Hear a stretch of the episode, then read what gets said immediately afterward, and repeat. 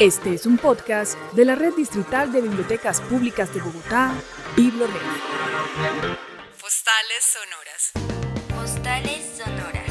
Mujeres escuchando mujeres.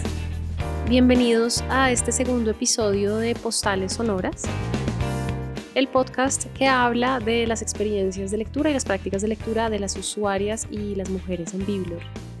Continuando con las experiencias de lectura que habíamos dejado en punta cuando nos vimos en el Suma Paz, hoy vinimos a la biblioteca Carlos R. Restrepo, donde hablamos con dos usuarias y una mediadora de lectura. Les preguntamos qué hace esta biblioteca un espacio particular y en qué consiste su manera de estar en la biblioteca y las relaciones que han creado con ella.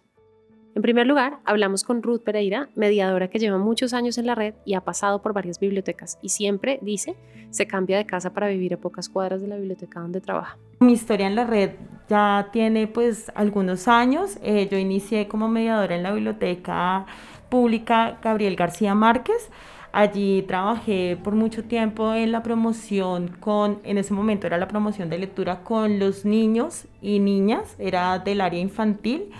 Y luego he transitado a otros espacios, estaba en la Virgilio Barco también a cargo de jóvenes y adultos del área infantil en un momento y ya luego en la biblioteca de Suba hasta que me encontré acá en la biblioteca Carlos R. Restrepo a cargo del grupo de jóvenes y adultos, de toda la franja jóvenes y adultos. ¿Y mm, cuáles son las particularidades de la biblioteca Carlos R. Restrepo en relación con lo que ha ido construyendo con la comunidad que la rodea? Mi tiempo en el proceso que estaba en la biblioteca Carlos R. Restrepo, pues este es un escenario completamente distinto a otras bibliotecas públicas donde yo haya cruzado porque este es un escenario donde se materializan muchas realidades. Existe el pasado, el presente y el futuro alrededor de una plaza de mercado que configura prácticas ancestrales y que configura no solamente esas prácticas ancestrales, sino que la plaza es una mistura, donde la biblioteca, y como ustedes se dan cuenta, es un espacio también desde el ruido, sea, es un espacio ruidoso, no es una biblioteca convencional donde el silencio sea el que rija el escenario, sino que está situada en un espacio donde todo el tiempo estamos llenos de palabras. Estamos llenos de palabras porque escuchamos la plaza todo el tiempo al interior de nosotros y donde esto se vuelve como un corredor. Esto es un corredor de palabras todo el tiempo, donde escuchamos a las abuelas, a los niños y donde convergen pues muchas realidades.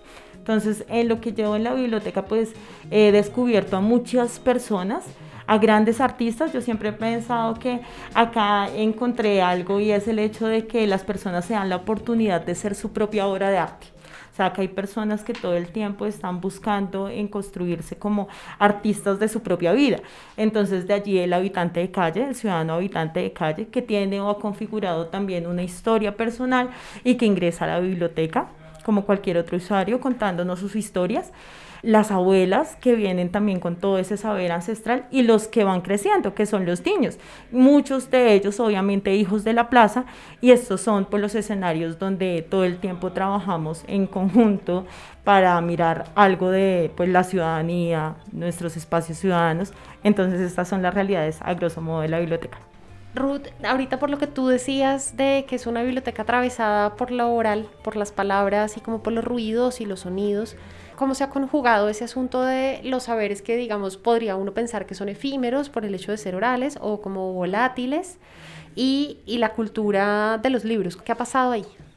No, pues una de las cosas que ocurre al interior de esta biblioteca es que es reconocer que somos realmente una mistura y efectivamente lo oral es el pulso o sea, nosotros acá en la biblioteca consideramos que esta biblioteca tiene un pulso propio, que son las palabras, y esas palabras también están en los libros, y por eso una de las actividades que más les gusta en sí es la lectura en voz alta. O sea, el libro es el dispositivo que nos permite abrir un portal del pasado, donde podemos conversar también con nosotros mismos, y es un escenario donde el libro está muy presente. Entonces, es el reconocimiento, es reconocer que en ese libro están las palabras que hemos dicho. Por eso la gran importancia que muchos de nuestros usuarios ven a la escritura. O sea, nosotros conversamos, hablamos, nos hacemos lectores de la conversación, pero existe también esa iniciativa de, de hacer memoria. Y ese hacer memoria está muy ligado a escribir nuestras memorias, a narrarnos todo el tiempo, pero también a plasmarlos en un papel. Y esa es la importancia, pues también que se que existe en ellos de escribir lo que están viviendo en sus espacios, de participar en los espacios alrededor de la escritura. Ahorita hablabas, por ejemplo, de que esta es una biblioteca que pues es una de las cosas que a mí, digamos, cuando la, conocí la primera vez, que más me mm, sorprendió. Esta biblioteca ha hecho una cosa que a mí me pareció impresionante y que obviamente tiene que haber sido pues por un proceso muy largo de trabajo y es que tú en esta biblioteca, por ejemplo, tienen un proceso con habitantes de calle, ¿no? ¿Cómo ha sido eso para que el público que viene a esta biblioteca sea tan diverso y que pueda ser una biblioteca que acoja pues personas con perfiles tan distintos. Hay algo muy importante y es que siento que todos en Colombia somos migrantes y extranjeros de nosotros mismos. Entonces, el habitante de calle, que es una persona que salió de su espacio, de su casa, que en algún momento hace parte de un ser excluido de la sociedad, por razones eh, sociales, políticas o porque es una decisión personal, se encuentra en esta biblioteca con otro que puede tener una situación normal en su hogar, pero que está migrando de alguna manera de sí mismo y está buscando algo diferente. Entonces acá en las bibliotecas públicas pues uno encuentra todo ese tipo de almas que están caminando, cruzándose como extranjeros y que se encuentran en un país imaginado que son los libros, donde se encuentran por un momento con ellos mismos. Entonces, eso me parece muy bonito en esa metáfora porque conviven todos, o sea, cada vez los encontramos a todos y todos se encuentran en la idea de que estamos pues buscando cosas diferentes, caminando, huyendo de algo. Entonces, pues creo que eso hace que estas bibliotecas pues tengan como ese tipo de mistura. Creo que acá hay muchas realidades sociales donde todos están pues buscando respuestas ante cómo continuar. Ruth, y por último, ¿Cuál crees tú o háblanos un poquito de la relación que tiene la biblioteca con la plaza de mercado? Listo. Eh, pues la relación que tiene la biblioteca con la plaza de mercado es muy amplia. Primero porque no solamente nosotros recibimos todo el tiempo a las personas de la plaza, digamos a, a las mujeres que participan en la plaza, a sus hijos como grandes usuarios de esta biblioteca, sino que nosotros también dentro de la biblioteca hemos construido un proyecto que se llama Vanguardias Ecológicas, que hace parte de pensar en esos corredores, en esos corredores ecológicos que existen. La escuela de compostaje, que hace parte de uno de los procesos que han liderado las abuelas dentro de la biblioteca, eh, exclusivamente la, la señora Gladys Alonso, que la nombra acá especialmente, porque es el hecho de cómo los residuos de la plaza nos pueden servir para hacer compostaje y poder construir una huerta donde este espacio de la biblioteca no tiene zonas verdes, entonces como en un momento hacíamos de ese espacio algo verde, o sea, cómo lo materializamos.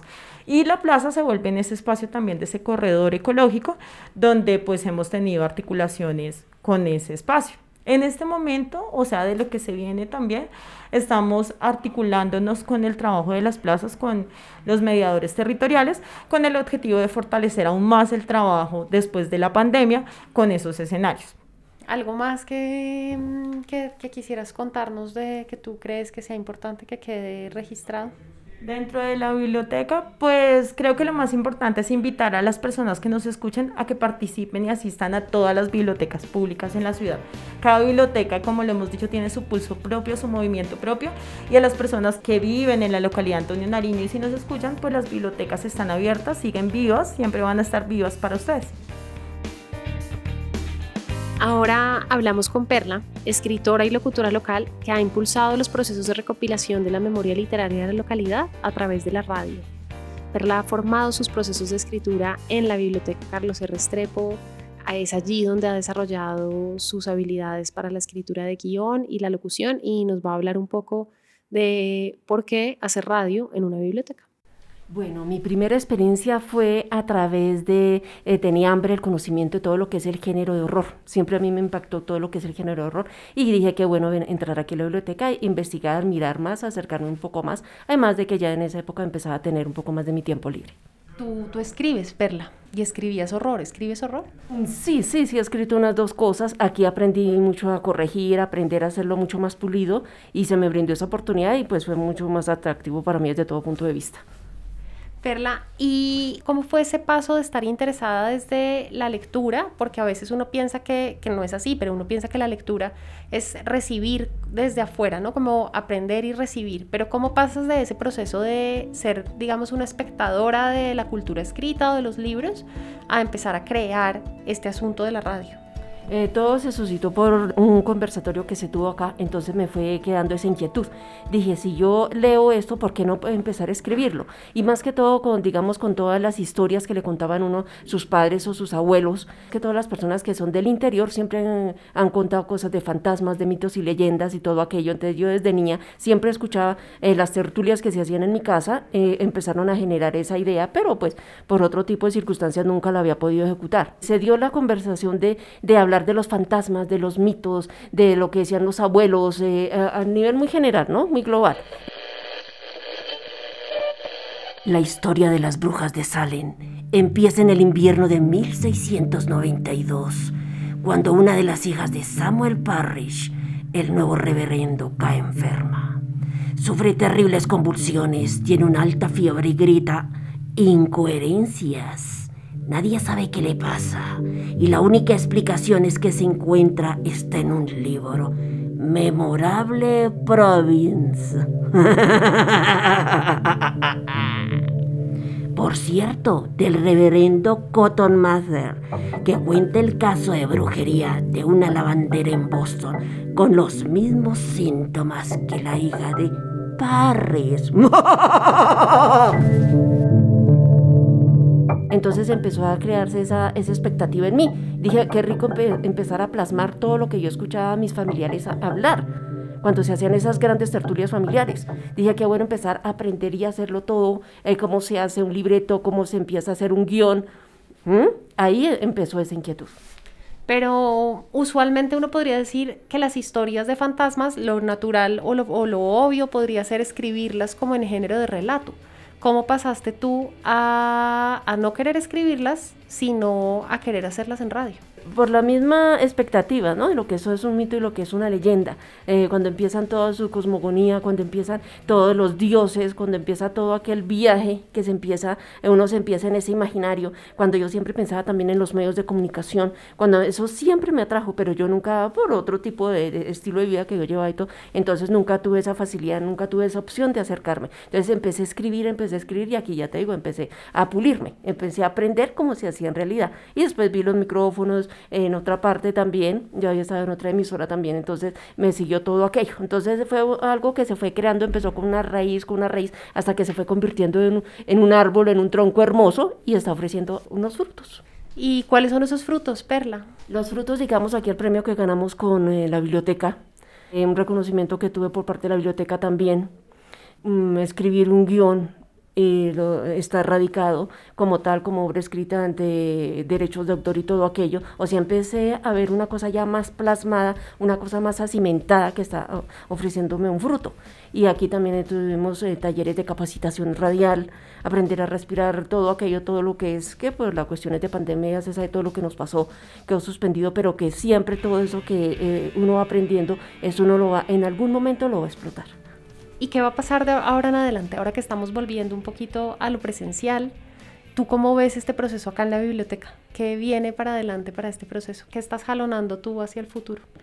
Bueno, lo que estoy en este momento es que yo ya me siento empoderada, yo ya me siento que estoy aterrizada. Vamos a seguir con mitos y leyendas. Vamos a empezar a hacer todos los mitos y leyendas, todo lo que es del interior de nuestro país, que es bastante lo que tenemos. Entonces, esa parte también me llama mucho la atención. También en algún momento manejé aquí en la localidad, directamente en la alcaldía, eh, un programa musical. Ese programa se llama Son, Salsa y Sabor. Es algo muy, digamos, muy contemporáneo, muy de actualidad. También lo estuve manejando alrededor de dos años. Entonces, ese también ese es un trabajo que también me siento enriquecida por esa parte. Pero aquí de momento pues tenemos lo que son mitos y leyendas y de pronto qué rico sería también eh, hablar algo de este género musical, ¿no? Bueno, Perla, muchas gracias por este espacio, por recibirnos en este espacio querido para ti de la radio en la Biblioteca Carlos R. Restrepo. A ti por la invitación, muchísimas gracias. Por último, oigamos a Diana Peña, que es dueña de un puesto de hierbas en la Plaza del Restrepo. Doña Diana conoce la biblioteca antes de que fuera una biblioteca y en ella estudiaron sus hermanos. En la biblioteca Carlos R. Restrepo, sus hijos mellizos se formaron como lectores. Doña Diana recuerda cómo era esa primera ludoteca y esos espacios infantiles hace muchos años. Y así como en la biblioteca aprendemos a leer eh, los libros, pues la Plaza del Restrepo y Doña Diana nos muestran también cómo leer la naturaleza y el mundo. Doña Diana es una experta lectora de las hierbas y nos recomendó un baño de hierbas dulces y amargas, amargas para alejar lo malo y hierbas dulces para poner las intenciones en curso. Entonces, oigamos a doña Diana, que es una de las usuarias más antiguas que encontramos, están todavía habitando cerca de la biblioteca. Bueno, yo tengo cuatro hijos, pero los menores fueron los que me tocó llevarlos a la biblioteca que crecieran allá.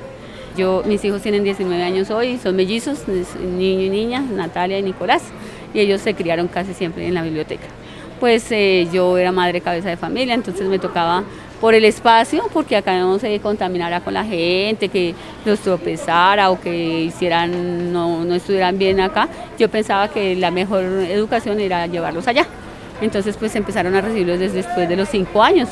Entonces yo los llevaba siempre, siempre los mandaba para allá. Si no tenía yo el tiempo, iba los mandaba con los hermanos mayores de ellos.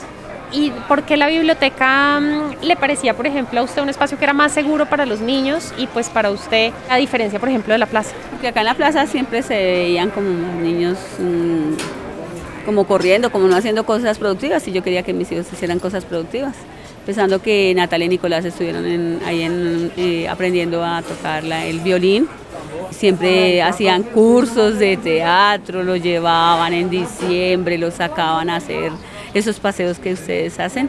Los mandaba para que allá aprendieran, veían esos libros, aprendían a leer, las tareas, todo era precioso allá, siempre estuvieron allá muy bien acompañados, sin embargo tenía que uno ir, estar pendiente de los muchachos, porque a los muchachos tampoco se pueden dejar solos en la biblioteca. Y doña Diana, cuéntenos un poquito usted tiene este puesto desde hace un montón de tiempo porque ahorita nos contaba que su mamá era dueña de toda una isla que, que ahora ya no. Pero entonces usted hace cuánto tiempo está viniendo a la plaza? Primero eso viene como de generación en generación. Mi bisabuela, ella trajo a mi abuelita y mi abuelita trajo a mi mamá y mi mamá me trajo a mí y yo traje a mis hijos. Pero pues esperemos que ahí sigamos, ¿no? En ese. ¿Y Natalia y Nicolás, será que van a seguir con el negocio de las hierbas? Pues Nicolás sabe manejar el puesto mío al derecho y al revés. Pues eh, casualmente la semana estuve 15 días hospitalizada y él fue el que manejó el puesto. Y Natalia pues trabaja lleno de condimentos, pero pues yo aspiro. Ahorita Nicolás compró ya el, el PIN para estudiar en la Universidad de Medicina, entonces yo aspiro que siga evolucionando pero hay mucha relación con la medicina y con el conocimiento de las hierbas, ¿no, doña Diana? Sí, claro, ¿no? y pues eh, él ha visto pues su abuelita cómo murió, cómo falleció su abuelita, su abuelita materna, su abuelita paterna, su papá ha estado enfermo del corazón, yo también he estado enferma, entonces yo me imagino que él es una forma de hacer que, las personas, que él, haga algo por, por su familia, ¿no? Doña Diana, ¿y es usted dónde aprendió de las hierbas? Yo aprendí hace 35 años cuando yo, tenía, yo vivía con el papá de mi hijo mayor. Entonces yo sabía era de frutas y verduras porque pues usualmente mi mamá tenía el mejor puesto de fruta y verduras acá en la plaza. Entonces pues yo trabajaba con ella, pero pues yo en alguna oportunidad yo compré un puesto al lado de mi mamá y trabajé muy fuerte. ¿En las no cualquier. verduras? Sí. En las frutas escasaditamente se gana uno 500 o, eh, Sí, como 500 o 1000 pesitos, no más escasamente con esto. Y si no se venden al día, se dañan. Claro. La hierba sí, es un poquito más lo que se gana. O no, no es tanto lo que se gana, es tanto no es, sino sabe que es que a uno le queda uno como más tiempo en la familia. Y es que en, las verduras uno tiene que estar madrugando todos los días porque uno no puede tener mercado viejo, porque la gente viene por mercado fresco. Mi mamá decía que, el gusto entra por los ojos. Si su merced tiene mercado fresco, entra y tiene que uno tener surtido el puesto. Doña Diana, ¿y cómo ha cambiado la biblioteca, la plaza, el barrio de lo que usted se acuerda hace muchos años? Bueno, yo me acuerdo que cuando La plaza, eso era, no había esto, sino era solamente como en tierra y pues todo el mundo hacía los montones de basura y eso era por todos lados. Ahora no, está muy limpio, muy organizado, está por sectores. ¿Y la biblioteca, doña Diana, cómo ha cambiado? Yo me acuerdo que era una escuela gracias a Dios pusieron esa biblioteca ahí en tan cerquita lugar para, para nosotros los de la plaza nos hemos beneficiado bastante para que la gente no solamente esté acá en la plaza, sino que también se eduque y allá uno aprende mucho, le, le lo forman aún. Doña Diana, si uno por ejemplo tiene una intención, ¿qué hierbas me recomienda usted si yo tengo una intención, doña Diana? Acá por ejemplo nosotros vendemos usualmente las siete hierbas dulces, las siete hierbas amargas, las siete hierbas dulces, las siete hierbas amargas, hay hierbas especiales, hay riegos, hay velones, hay jabones, hay esencias. Entonces uno se, me dice, bueno, esta semana no, no conseguí trabajo, entonces uno le dice, bueno, vamos a bañarnos con las siete hierbas amargas, o unas específicas como el chamico, como el matarratón, como la verbena, como la ruda. Entonces, pues esas son hierbas con que uno se baña. Y luego se baña usualmente con las hierbas dulces. Con las hierbas dulces. Las hierbas dulces, hierbabuena, manzanilla, albahaca, mm, menta, poleo. Hoy estuvimos, nos acompañaron ustedes en la localidad de Antonio Nariño, en la biblioteca Carlos R. Recorrimos varios espacios de la biblioteca. Ustedes nos acompañaron a la sala de radio donde eh, conocimos el espacio donde Perla trabaja e impulsa los procesos comunitarios en torno a la radio y a la locución en la localidad.